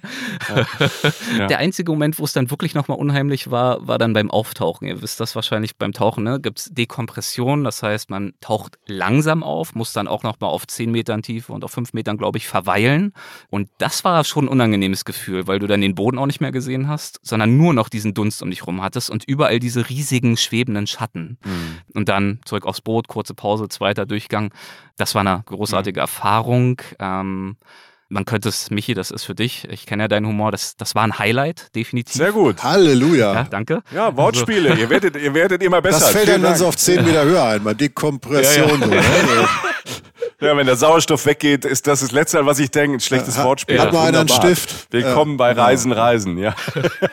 aber, aber Erik, sagen wir mal, dieses, wir, wir, ich habe Bilder im Kopf von, von diesen fantastischen Inseln, ne, von, von die Bäume, die Berge, du hast diese Strände, diese Tauchgänge. Also Fidschi ja. als Ziel, wenn man jetzt nicht, wenn man jetzt nicht äh, so ein Abenteuermensch ist, so ein Danger Seeker wie du, äh, naja. der mit seinem Leben spielt. Das überkam mich ja eher, aber ja. ja. Oder halt halt so Freunde hat, die, mit denen man dann mit muss. Auch wenn man jetzt nicht taucht, ist das, ist das ein Reiseziel, wo, wo man auch ein paar Tage was machen kann. Ne? Unbedingt. Also wer auf Traumstrände steht, wer gerne schnorchelt wie du, gerne surft, Natur genießt. Also Dschungelwanderung gibt es da natürlich auch grandiose, mhm. wunderschöne Wasserfälle. Wow. Es ist ein Land, das für Naturfans unendlich viel zu bieten hat. Schön. Und, und das, ähm, das Südsee-Klischee gibt es dann auch. Ja, ich frage mal ganz platt so. Also du hast dann wirklich, sitzt da auch wirklich teilweise unter einer Palme am Strand, denkst du, das gibt's doch alles gar nicht. Ja. Das war doch eigentlich. Also. das Süd, ja, die äh, Klischees im besten Sinne. Wunderschöne Vegetation, Blumen überall, es wuchert, es gedeiht, es sprießt. Und zwar an Land und eben auch im Wasser. Und ob man nun mhm. äh, schnorchelt oder taucht, ist fast zweitrangig. Auch Surfen wunderbar. Also dementsprechend ja. für äh, Wasser und Dschungel und insgesamt Naturfreunde ein Riesentipp. Und ich würde gern äh, zum Abschluss, äh, weil mir das wichtig ist, noch eine Sache anfügen zu dem Thema. Da komme ich nochmal ganz kurz, dann sind wir damit auch durch auf die Haie äh, zu sprechen. Denn ich möchte auch erwähnen, das gehört mit dazu, dass die Haie dort an exakt dieser Stelle so zahlreich sind, weil sie auch angefüttert werden. Das kann man okay finden oder nicht. Ich möchte es aber zumindest erwähnen. Brian hat sich damit ausführlicher beschäftigt vorher. Ich dann erst im Nachhinein ehrlicherweise, habe mich da auf ihn verlassen. Ich fand es in diesem Fall und finde es auch immer noch äh, nach wie vor okay. Es läuft so, dass die dann dort so ein paar, naja, Thunfischköpfe bekommen aber nicht wahnsinnig viel, also jetzt nicht so viel, dass die Haie nicht mehr selbst jagen müssen. Viele gehen dann auch leer aus bei so einer Session. Und als Covid zum Beispiel dazu geführt hat, dass keine Touristen mehr kamen und auch die Fütterung ausblieben, da haben die Haie auch problemlos reagiert. Also da gibt es keinerlei spürbare Abhängigkeit. Aber das ist eben der Grund, warum sie dort so zahlreich an dieser Stelle sind. Und man muss eben sagen, ähm, das ist dann das Pro-Argument, dass dieser Hai-Tourismus dort auch die Einrichtung eines Naturreservats ermöglicht hat. Also dort ist gänzlich Fischfang verboten. Es gibt keinen regulären Bootsverkehr, alles komplett untersagt. Die Haie werden rigoros geschützt. Ähm, es gibt ganz viele Naturschutz und auch wissenschaftliche Forschungsprojekte von Universitäten unter Beteiligung dieser Tauchunternehmen dort. Also definitiv viele Vorteile, mhm. aber trotzdem ist es natürlich auch ein gewisser Eingriff in dieses gänzlich natürliche Verhalten. Das ist auch ja. Teil der Wahrheit. Das wäre jetzt eine längere Diskussion, das für und wieder, muss jeder auch am Ende für sich selbst entscheiden, aber das gehört für mich dann ähm, auch noch mit dazu. Ja, finde ich gut, dass du es sagst, ja. Und wer es alles sehen möchte, wie das aussieht, sowohl die Schlangen als auch die Haie, als auch die weniger aufregende, aber nicht minder beeindruckende, schöne Natur. Also wir haben auch ein paar äh, Videos aufgenommen von all dem, das gibt es dann im Nachhinein auch bei Instagram, wer Lust hat, sich das anzuschauen. Schön. Mein Gott, das war jetzt, sorry, es war wirklich eine kleine Therapiesession für mich. Ähm, es, es, steckt noch drin. Äh, ich habe mich ein bisschen in Rage geredet. Jetzt übernehmt ihr mal, bringt das Ganze jetzt mal wieder runter hier. Ja, ja, alles gut, alles gut. äh, also das ist, das muss, es muss raus, Alter. Ja. Ich bin der Letzte, der das nicht versteht. Also äh, nein, ähm, was mir noch einfällt, wo du gerade über Fiji gesprochen hast. Ähm, mhm das wird in Neuseeland und Australien dann begegnen. Wenn man mal so ein Trip of a Lifetime darunter macht, nehmen, haben tatsächlich viele Menschen, die nach Fiji gereist sind, haben dann gesagt, wenn, äh, nach Neuseeland gereist sind, haben gesagt, so jetzt ist meine Chance, vielleicht mal nach Fiji zu kommen, weil es eben nicht so weit weg ist. Ja. Will sagen, man, ich habe einige Leute getroffen, die mit ihrer Reise nach Neuseeland das verbunden haben. Also will sagen, mhm. wenn man sowieso irgendwann mal ins Leben sowas vorhat, dann denkt mal darauf rum, ob ihr das vielleicht miteinander verbinden könnt. Ähm, das haben einige Leute getan und dann kann man sich so einen Südsee-Traum halt mal erfüllen, was ja jetzt nicht so einfach ist für Leute, die in Mitteleuropa rumsitzen. So ist es. Ähm, und das äh, sei einfach nur noch gesagt. Ja, das ist ja auch die, ich sag mal mal so, das sind ja auch so Once-in-a-Lifetime-Trips ähm, für die meisten von uns. Und wenn man solche, solche Reisen macht und das Nachhaltigste ist dann viel Zeit auf diesen Reisen zu verbringen, das dann in eine große Reise zu bringen. Ne? Also es äh, macht mehr Sinn, wenn man eh in Neuseeland ist, nochmal Fidschi dazu zu nehmen, als halt äh, wöchentlich da runter zu fliegen aus Frankfurt oder mhm. aus Berlin oder New York. Von daher ist natürlich so diese, sind diese großen Reisen, wenn man in diese Ecke der der Welt ist und da ist man ja nicht so häufig, weil da einfach nicht so, so viel ist rund um Neuseeland. Du hast diese ganzen Inselwelten, da macht es Sinn, halt einfach auch Zeit zu verbringen. Definitiv. Und äh, bevor wir zum nächsten Trend kommen, äh, würde mich ganz kurz mal interessieren, müssen wir ja nicht ausführen, aber also bei mir ist dieser High Dive natürlich auf Platz eins, äh, dich gefolgt auch von äh, einer Safari-Wanderung in Tansania letztes Jahr. Was war denn für euch euer beeindruckendstes Tiererlebnis ever? Gibt es da was, was euch direkt in den Sinn kommt? Nein, du öffnest jetzt die Büchse der Pandora, oh, also weil ich ja sehr viele. Nee, nee, das, das mache ich jetzt ganz kurz, weil ich oft diese Sachen ja suche. Mhm. Also mir ist Natur auf Reisen sehr wichtig und ich, ich habe sehr viele Natur- und auch Tierträume, die ich mir sozusagen dann erfüllt habe. Das erste, was mir einfällt, auch bei den, äh, bei dem Beispiel mit den Haien da am Meeresboden, wo man dann ähm, irgendwann keine Angst mehr hat, sondern nur noch Respekt, ist mein, meine Begegnung mit den Berggorillas in Ruanda. Ah ja, hast du mal erzählt, Da haben wir bei Reisen Reisen auch eine Folge zu gemacht. Ja. Es gibt diverse Sachen. Jetzt in unserer aktuellen Folge, ähm, die jetzt nur zwei, drei Monate zurückliegt, ist, ähm, da sind wir durch Südamerika gereist, da ging es nach Galapagos. Das ist auch ein Paradies auf Erden. Mhm. Aber diese, diese Gorilla-Geschichte war dann auch so ein Auge in Auge mit so einem Tier, bei dem einfach klar ist, das schnippt dich von der Schulter, wenn es will. Da war dann auch keine Angst mehr, weil ich wusste, wir verlassen uns jetzt auf ihn, weil wenn er keinen Bock mehr hat, ist vorbei. Und ich habe ihn angesehen und dachte so, yo, der tötet nur, weil er überhaupt keinen Bock mehr hat. Oder der macht es sowieso nicht, weil seine Welt nicht so funktioniert. Ich musste keine Angst haben, weil die Verhältnisse geklärt waren und das ein friedliches Lebewesen war. Im Zweifel ja. Friedlicher als jeder Mensch. Ähm, nur ganz kurz, mein härtestes Erlebnis, was mir gerade einfällt, und das habe ich, glaube ich, auch bei Reisen, Reisen und sonst nie erzählt, war die Begegnung mit einem Schaf, mit einem Babyschaf, mit einem kleinen Schaf in Neuseeland. Ich fahre gerade. Du hast meine Aufmerksamkeit. So, so. Ich fahre gerade mit, äh, mit Frank, meinem Kumpel. Wir fahren durch Neuseeland, wir fahren quasi durchs Auenland, durch Hobbit, durch Hobbitland. Mhm. Äh, alles grün, alles hügelig, ne? ab und zu ein paar Bäumchen, ein paar Felsen und natürlich überall Schafe. Neuseeland ist ja Schafland. Und Zäune. Und dann steht auf einmal auf der Straße ein kleines Schaf auf der falschen Seite des Zauns, auf der Straße, auf der anderen Seite des Zauns. Die Herde so, die blöken und Schafe, wenn die blöken, das klingt ja echt bescheuert. Also muss ja nichts gegen Schafe, ich mag Schafe, aber sie sind jetzt nicht die Schlausten und sie kommen auch nicht so schlau rüber. So, jetzt wenn ihr Schafsfans seid, dann schreibt Mails, alles gut, aber das ist jetzt mein, meine Perspektive. So, was machen wir? Wir sagen, oh Gott, das arme kleine Schaf muss doch zu seiner Herde. Die nächste, nächste halbe Stunde haben wir versucht, außerhalb dieses Schaf anzufangen. Irgend, ne? Also das natürlich Angst vor uns hatte und ich wusste, wir sind die Retter. Wir haben es irgendwann einmal dieses Schaf tatsächlich über diesen Zaun geworfen zur Herde. es geht ich stelle mir natürlich jetzt auch sehr schön bildlich vor. Ja, äh, und, und ich habe gemerkt, das war meine erste Schafsbegegnung. Das sind halt echt flauschige Tiere. Ja. So, aber halt nicht so, nicht so schlau. Ähm, das ist nur meine Tierbegegnung, die mir gerade eingefallen ist. Deshalb finde ich es toll, wenn wir uns immer treffen und manchmal so Fragen kommen. Ich hatte es komplett vergessen. Ähm, und irgendwie kam das Schaf jetzt über Fidschi, Neuseeland kam das Schaf wieder. Das ist eine ähm, super Ergänzung zu, zu Haien so. und Gorillas. Genau. So. okay. Jetzt sind wir wieder auf dem Boden der Tatsachen. Äh, mein Kumpel Frank ich haben damals damals so scharf gerettet. Ähm, ich hoffe, ich hoffe, es geht ihm gut. ähm, ihr Lieben, wir waren in, in, in der, sagt man das noch, Südsee? Ich weiß nicht, wir waren, wir waren auf, auf Fidschi auf verschiedenen Inseln. Wir waren jetzt ähm, schon in Dänemark, da auch auf äh, Inseln und am Strand und in, in der Stadt. Lasst uns doch mal von Destination weg nochmal auf die Trends gucken 2024, weil es gibt ja nicht nur Destination-Trends, also wo, wo man sagt, ah, da könnte man jetzt mal hin oder das ist eine gute Inspiration, sondern auch die Art des Reisens. Also immer mehr Leute verbinden ja, und das ist so sagt mir, wenn ich falsch bin, oder ich merke das auch so mit Leuten, mit denen ich arbeite oder die ich kenne, immer mehr Leute durch die Digitalisierung verbinden das Reisen, das Unterwegssein mit der Arbeit. Mhm. Also dieses, dieses klassische, ich arbeite und dann fahre ich in Urlaub oder gehe reisen, ne? ich schaffe mir immer so meine Räume.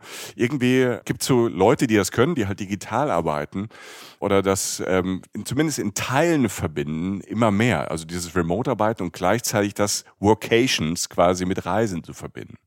Ja, also mir ist es auch aufgefallen. Deshalb sollten wir da auch kurz drüber sprechen, weil ich habe das Gefühl, es wird immer mehr, weil es auch so viele Art und Weisen gibt, sich lange von seinem, sage ich mal, von seiner Heimat oder von seinem wirklichen Zuhause sozusagen zu entfernen, um unterwegs noch zu arbeiten oder einfach auch die lange Auszeit zu nehmen. Ich meine, der Treiber des digitalen remoten Arbeitens, die Pandemie, hat ja dafür gesorgt, dass selbst die äh, langsamsten Unternehmen jetzt irgendwie möglich machen, dass man von woanders aus arbeitet. Ich weiß gar nicht, wie ich darauf jetzt komme, äh, aber ist irgendwie so.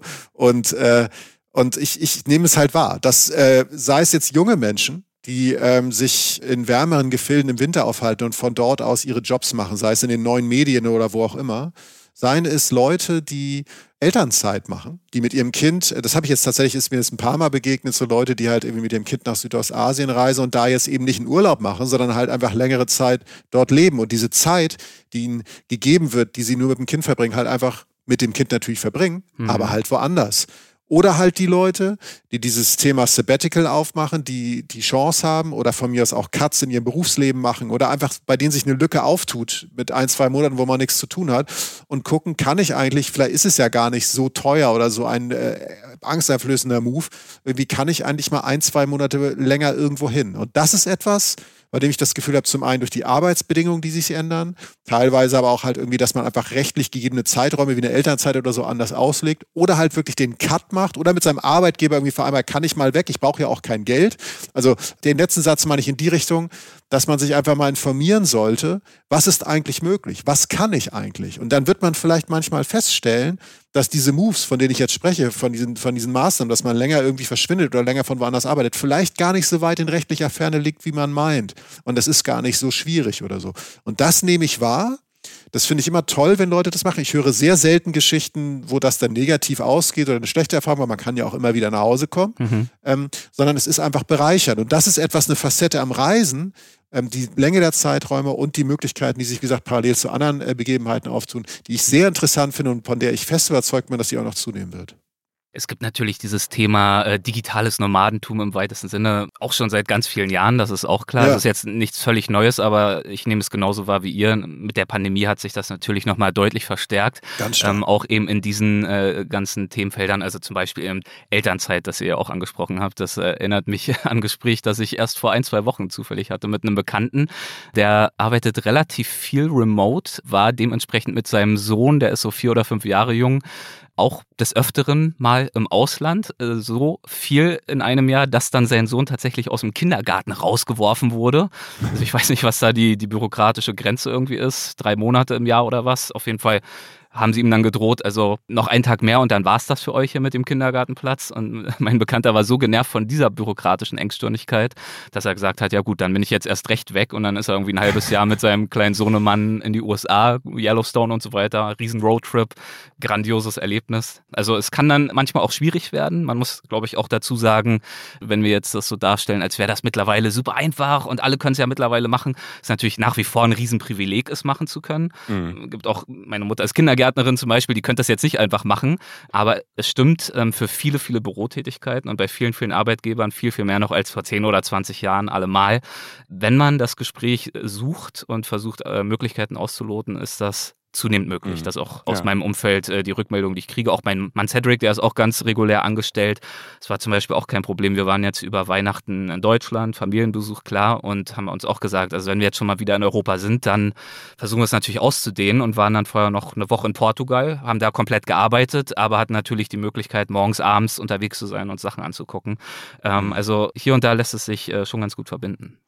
Ja, ich glaube, die Infrastruktur hat sich einfach verbessert. Also mhm. nicht nur, dass jetzt die Netze schneller sind, selbst äh, in mancherorts in Deutschland gibt es ein anständiges Netz, aber ich glaube halt auch, wenn ich so gucke, ne, also auf Madeira zum Beispiel, ne, dass sich dann auch ganze Hotels oder Resorts darauf spezialisieren, dass du da zum Arbeiten, ne, zu kreativen mhm. Arbeit hingehst. Also jetzt nicht nur die, die kleinen Prozentsatz all, ähm, an, an digitalen Nomaden, die es schon länger gibt, sondern dass es ähm, dann auch auf Familien ausgelegt ist. Ich weiß ja auch von Portugal, ne, wo dann, wo es dann auch Ressorts gibt, wo, wo dann quasi Familien hinkommen, wo die Kinder betreut sind, die Eltern arbeiten, ne, so anstatt Ja. Kindergarten. Also da, da wächst gerade ähm, so eine ganze äh, so, so eine ganze Industrie, hätte ich fast gesagt, aber so eine Infrastruktur halt ran und es wird mehr und immer mehr Leute machen das und können das, wenn sie diese Jobs haben. Ne? Du hast völlig recht, Erik. Ähm, wenn, wenn ich jetzt ähm, Handwerker bin oder keine Ahnung, Dozent an der Uni, das wird auch jetzt besser oder, oder Lehrer oder Lehrerin bin, Ja. könnte schwieriger werden. Aber ich glaube, dass das ähm, immer mehr Leute halt ähm, versuchen zu tun und zu machen. Und es gibt, es wird einfacher. Ich finde, vor fünf, sechs Jahren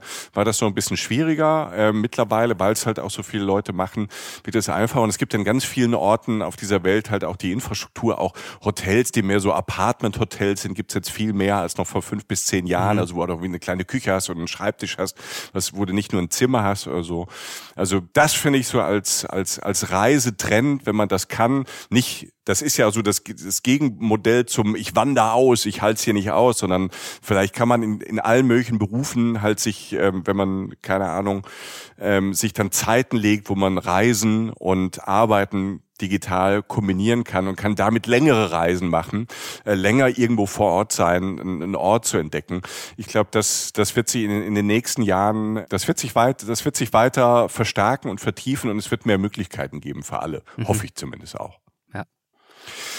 Was haben wir noch an Trends? Was kommt denn, was kommt denn rüber? Was kommt denn vom großen, was kommt denn aus Großamerika? Was kommt denn aus New York? Was kommt, ne, wir sitzen hier, wir sitzen hier zwar heute in einem sonnigen Köln, aber du sitzt in New York in deiner, in deiner Vorratskammer und sprichst mit uns. ähm, deshalb sind wir auch froh, dass wir da ein bisschen was hören. Ja, also aus New York habe ich jetzt keinen konkreten Trend, aber ich habe mich natürlich hier in New York, aus New York heraus, digital mal umgeschaut äh, zu den Trends, die so in der äh, Branche diskutiert werden fürs kommende Jahr. Hatte ich ja letztes Jahr auch schon gemacht. Also mir einfach mal ein paar Studien anzuschauen von verschiedenen Anbietern, äh, von verschiedenen Institutionen und so weiter und so fort. Und bin zum Beispiel auf einen Reisetrendreport gestoßen, in dem Fall von Expedia und Fevo Direkt. Das sind keine Sponsoren Mhm. von uns, das ist jetzt einfach nur die Quellenangabe. Der Report heißt Unpack24 und der basiert auf Auswertungen interner Daten zum einen, also Suchanfragen und dergleichen und aber auch einer Ja. globalen Umfrage unter mehr als 20.000 Reisenden.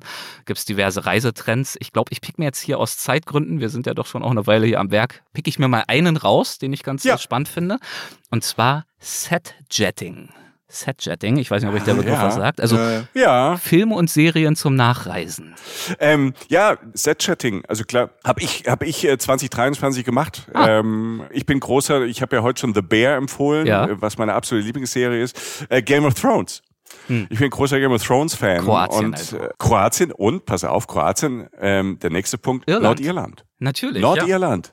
War Also ich letztes Jahr auch, also 2023, an einigen äh, Game of Thrones Schauplätzen unterwegs. Das war toll. Stimmt, hatte ich schon wieder völlig vergessen, richtig. Siehst du, siehst du, also das, ähm, ich habe das auch schon gemacht und das macht natürlich total Spaß. Also Nordirland kannst du, du kannst auch in die Studios, wo das ge- gedreht wurde. Also du kannst wirklich, also die haben ja, der, es gab ja in London auch so die Harry Potter Studios und in Nordirland, ähm, in der Nähe von Newcastle, da an der Küste gibt's ähm, die Game of Thrones Studios und dort wurde halt auch in den Wäldern an der Küste drumherum viel gedreht.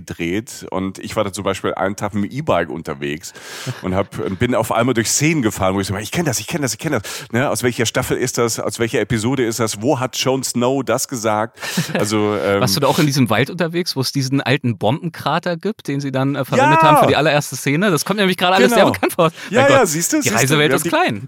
Die Reisewelt ist klein, ja. Wunderbar. Und da bin ich, da bin ich mit dem E-Bike durch. Ja. Und, aber ich war auch schon in Dubrovnik in, in, in Kroatien, wo ja auch Teile von Game of Thrones spielen. Also ich, ähm, ich habe so ein paar, ich bin ja Seriengucker und ähm, Filmgucker ähm, und ich habe so immer wieder so ein paar Destinations, wo ich dann, wo ich dann weiß, ne, also jetzt mit, klar, wenn ich dann, wenn ich durch Edinburgh la laufe, denke ich sofort an Harry Potter oder an, an irgendwelche Szenen oder Filme, weil es auch so ausschaut. Ich habe da schon ein Faible für. Ja. Jochen, wie ist es bei dir? Auch. Also tatsächlich eher nicht jetzt so, dass ich bin jetzt noch nicht wegen einer, wegen einem Film oder so ähm, irgendwo hingereist, Mhm. aber ich habe schon mir ist vieles begegnet, was mir von mir ist auch danach erst im Film begegnet ist. Ne? Also sei es jetzt irgendwie Angkor in Kambodscha, Tomb wo ja Raider. auch viele genau Tomb Raider gedreht wurde. Ach, vi- viele Sachen. Also ich meine, wir hatten eine Folge zu Jordanien gemacht, sprich Petra, sprich Indiana Jones. Und natürlich Ähm, auch Wadi Ram im Süden Jordaniens, bekannt unter Der anderem Martian. aus Dune und genau der Marsianer. Finde ich übrigens eine der grandiosesten Landschaften überhaupt. ja. Also, also immer wieder. Und ähm, es ist immer so schön, wenn sich Re Re Realität und Fiktion dann verbinden. Ich bin tatsächlich jetzt, wo ich, ähm, wo Michi das mit dem Schaf erzählt hat, jetzt wo ich gerade drüber nachdenke, es gibt tatsächlich noch einen Drehort, an dem ich ganz bewusst mal gereist bin. Ja. Zur Schwarzwaldklinik. ich war äh, mit meinem, äh, wir waren mit unserem Dackel, der ja äh, betagt ist. Der, der ist ja alt. Ne? Ja. Waren wir im Schwarzwald, weil mit meinem Dackel kann ich jetzt nicht mehr irgendwie durch Europa fahren und jeden Tag sechs Stunden Frisbee spielen, wenn er aus dem VW-Bus springt. Der schafft es nicht mehr. Da kannst du echt nicht durch ganz Europa dackeln, das ist völlig klar. Nee, das geht nicht, genau. Und, und, und ähm, Dackel gehört in Schwarzwald. Nein, aber wir sind dann halt in Schwarzwald, weil da war ich noch nie, hab so geguckt, was liegt in der Nähe. Da waren wir im Schwarzwald. Irgendwann dachte ich so, jo, Alter, Schwarzwald, Schwarzwaldklinik, früher geguckt, ich glaub's einfach nicht. Und dann sind wir dahin. Und dann stand ich wirklich, saß ich auf der Bank, wo Professor Brinkmann mal wahrscheinlich irgendwas einem Patienten erklärt hat und da saß mein Dackel. ja, voll. Also das war, äh, ich war, ich bin, das war das einzige Set, das ich wirklich besucht habe aktiv. Ich habe aber natürlich viel mehr gesehen und die eher unfreiwillig und die sind mir dann später in der Popkultur begegnet. Ja. Also bei mir ist es ganz ähnlich. Ich bin jetzt auch noch nie gezielt an Drehorte gereist, aber trotzdem ist es, wie du es auch gerade so schön beschrieben hast, immer wieder wunderbar, wenn sich eben Fiktion und Realität treffen, verschmelzen und wenn man dann auf diese Weise vor Ort in diese Filmwelt eintauchen kann. Ja. Badi Ram haben wir angesprochen, ja Daniel. Bei mir bis hin äh, zu Philadelphia, die berühmten Rocky-Stufen, wo er ja wirklich in jedem einzelnen Film hoch und runter rennt. Äh, da haben wir im Rahmen unserer Hochzeit damals unsere Wedding Vows abgegeben. Hier, Dann, da wo nicht- Rocky hochgerannt ist, Ja, da klar. auf den Stufen. Da oben, ja, richtig. Hochgereckte Fäuste, äh, Gewinnerpose. Ernsthaft? Ähm, natürlich. Krass. Das hätte ich mal in der Schwarzwaldklinik machen sollen. Ja, verdammt, ey. Ja, das ist so abgefahren. Also ich, ich finde ich finde es schön, dass wir diese Bandbreite von den Rocky-Stufen bis zur Schwarzwaldklinik ohne, ohne Umschweife fast in einem Satz geschafft haben. Das macht mich irgendwie ein bisschen glücklich So gerade. es, so ist es, ja. Ich weiß nicht, ob ihr die Serie kennt, Billions. Äh, Habe ich schon gelesen, aber nicht äh, drüber gelesen, aber nicht geguckt. Das ist unser äh, Mini-Claim to Fame, um jetzt, äh, du hast ja danach gefragt, Ja. doch nochmal auf New York zurückzukommen. Ab der dritten Staffel sind die Exterior-Shots, also die Außenaufnahmen, immer mit einer Drohne so aus der Höhe, episch Manhattan, dieses Büros, in dem da alles spielen soll, das ist das Gebäude, in dem ich hier sitze. Guck mal. Krass. Und ihr sta äh, standet ja hier schon bei mir auf der Dachterrasse. Also Das ne, stimmt. diese Dachterrasse ist in jeder Billions-Folge zu sehen, meine lieben Freunde. Also Set-Chatting ist bei dir einfach nur raus der Tür mit dem Fahrstuhl irgendwie vier Stockwerke So runter und dann bist du, ja, okay, das ist eine Kurzreise, eine Kurzreise, mal für ein Wochenende einfach. Ja, Ach ist ja. schön. Ist halt auch eine Serie, die kaum jemand kennt, von daher bin ich mir bewusst, da die Leute sind jetzt nicht alle völlig aus dem Häuschen. Aber naja, das ist das, was ich anzubieten habe. Ich habe mir Billions aufgeschrieben. Ich guck da mal rein, weil wir waren ja auf der Dachterrasse. Ja, so sowas sowas macht ja irgendwie Spaß und wenn man ähm, ich finde ja auch Filme und Serien und ich bin jetzt kein großer Gamer, aber ich, deshalb verstehe ich Gaming auch ganz gut. Das hat ja auch mit Reisen in andere Welten zu tun Ja. und Kopfkino und deshalb finde ich die Verbindung von wenn man eh sich auf eine Serie, auf Charaktere und auf Geschichten und Stories einlässt, die die man dann im Fernsehen oder im Kino oder so gesehen hat, ähm, und hat verbindet das dann wieder mit Realreisen, hat das irgendwie, finde ich, äh, zwei, drei sehr, sehr lustige Ebenen. Und das sehen offenbar immer mehr Leute. Also deswegen ist es eben auch ein Trend in dieser Studie. Also mehr als die Hälfte der Reisenden weltweit, die befragt wurden und auch in Deutschland über die Hälfte, gibt wohl an in dieser Trendumfrage, dass sie schon einmal eine Reise zu einem Ort recherchiert oder auch sogar gebucht haben. Ein Ort, den sie aus einem Film oder einer Serie kennen.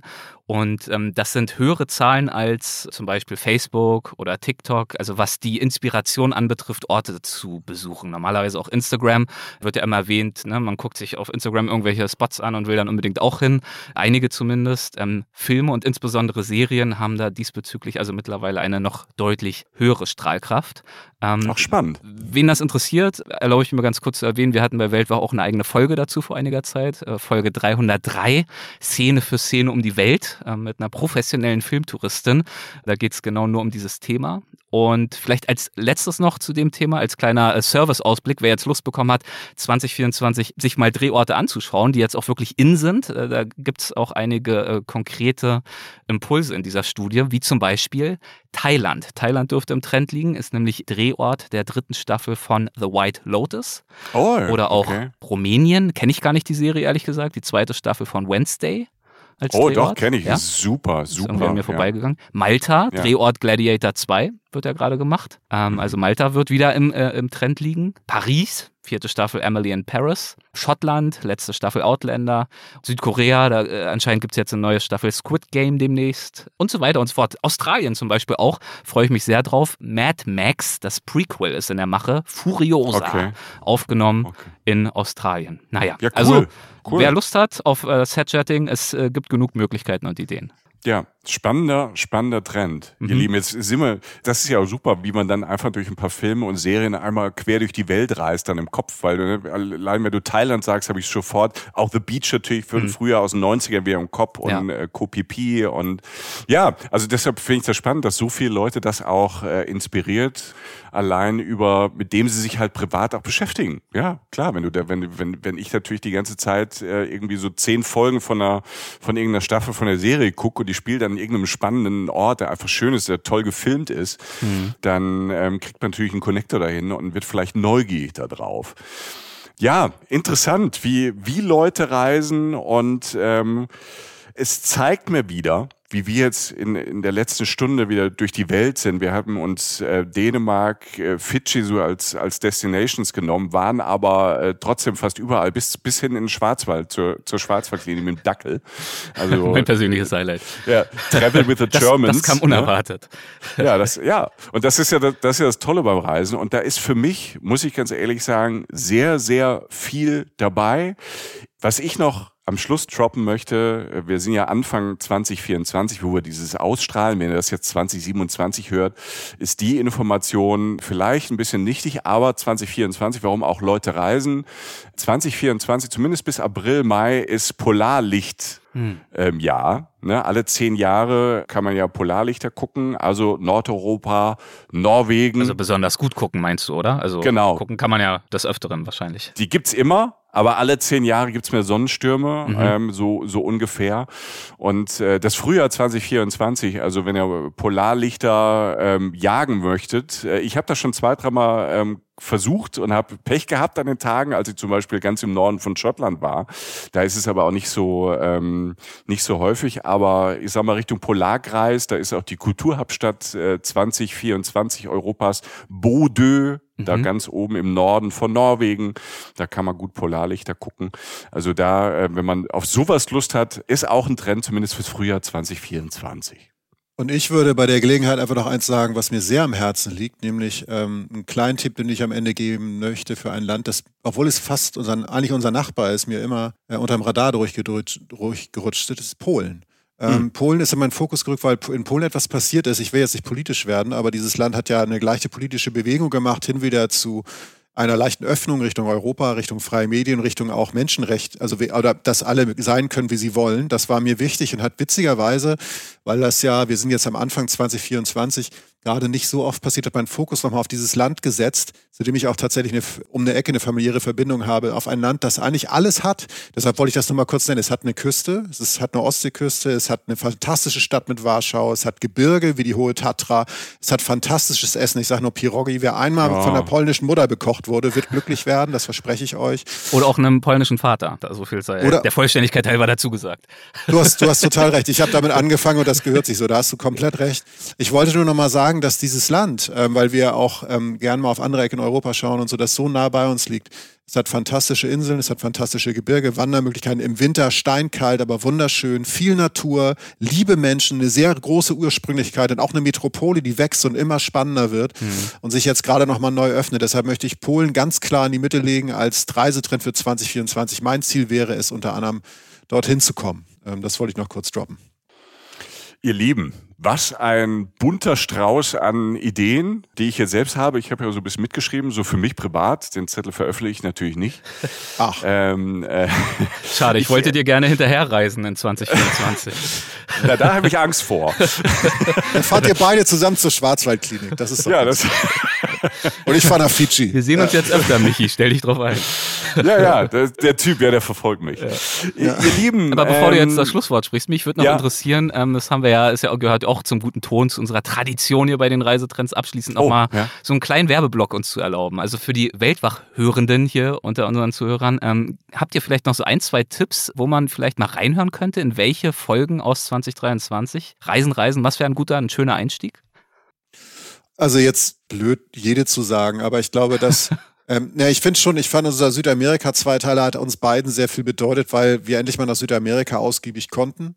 Ja. Ähm, und das ähm, ist eine sehr schöne Geschichte über, sehr über viele Highlights auf dem gesamten Kontinent. Mhm. Das fand ich toll. Äh, Michi, fällt ähm, hier spontan was Südkorea. Ja, Südkorea. Südkorea. Ja. Südkorea, einfach ein sehr, sehr spannendes Land. Ich war letztes Jahr wieder dort und ähm, gerade Seoul. Also Seoul als, als Stadt ist, ist so abgespaced und teilweise, also im positivsten eine andere Welt. Manchmal auch ein Kulturschock, also auch positiv gemeint. Mhm. Also wirklich eine, eine ultramoderne bis ultratraditionelle Stadt mit ganz vielen Vierteln, mit spannendem Essen. Also die Südkorea-Folge, die ähm, habe ich äh, auch, trage ich auch noch im Herzen mit. Ähm, die kann ich auch nur empfehlen. Ja, vice versa. Was sind deine, was sind deine Highlights für die Reisen, Reisenhörer, die Weltwach noch nicht so gut kennen? Also zum einen haben wir ja kürzlich ein paar neue Shows tatsächlich auch ins Leben gerufen. Also da vielleicht auch mal reinhören. Ähm, ja. Die Reiseflops zum Beispiel, ja so ein bisschen kurzweiliger, lustiger, fieser.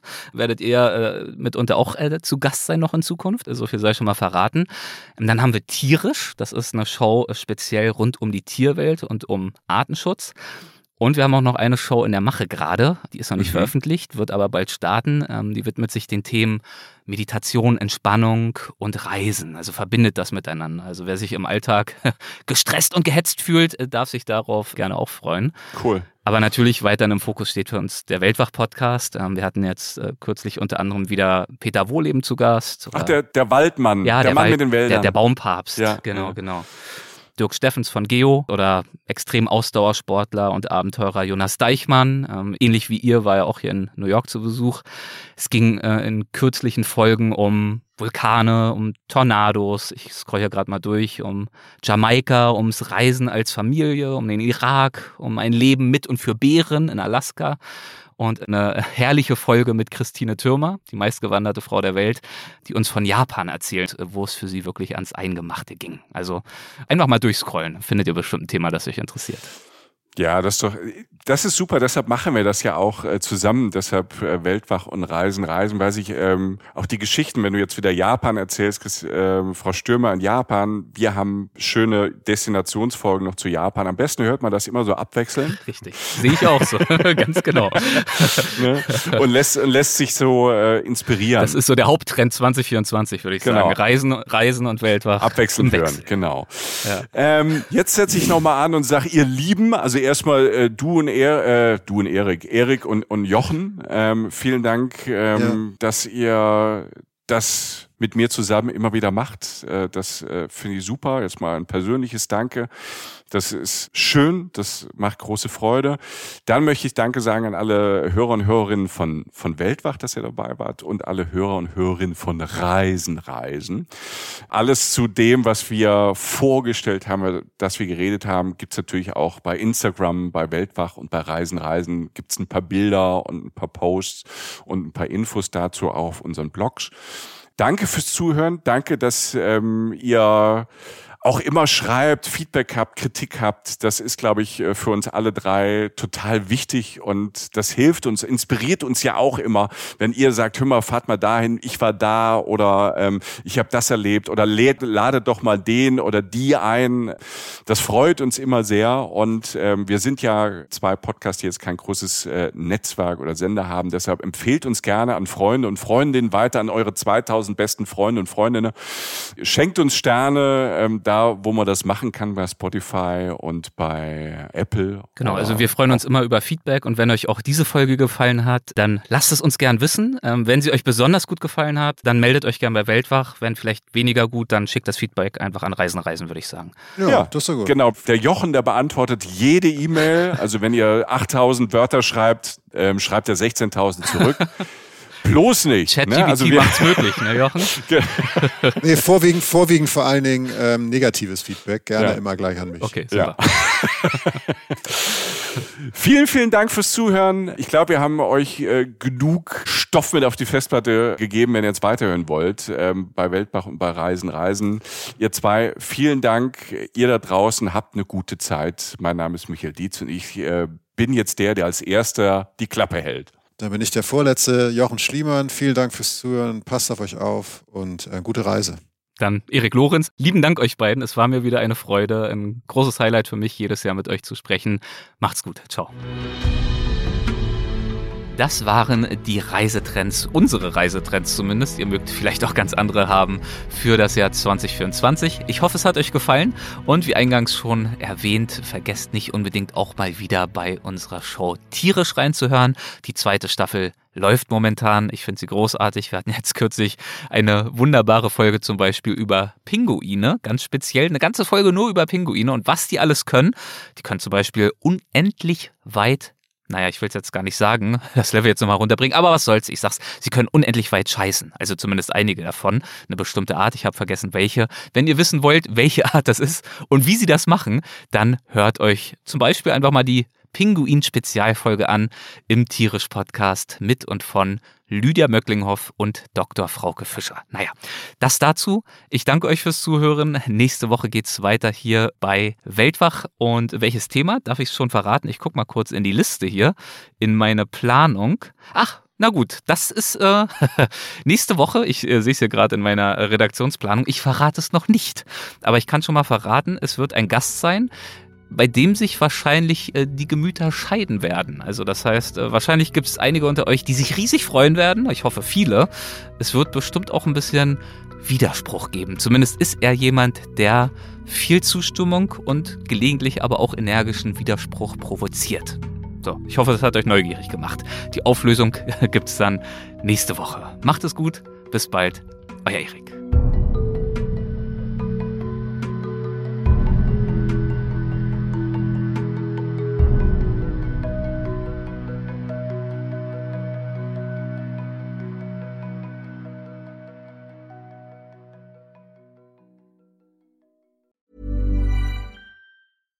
Ever catch yourself eating the same flavorless dinner three days in a row?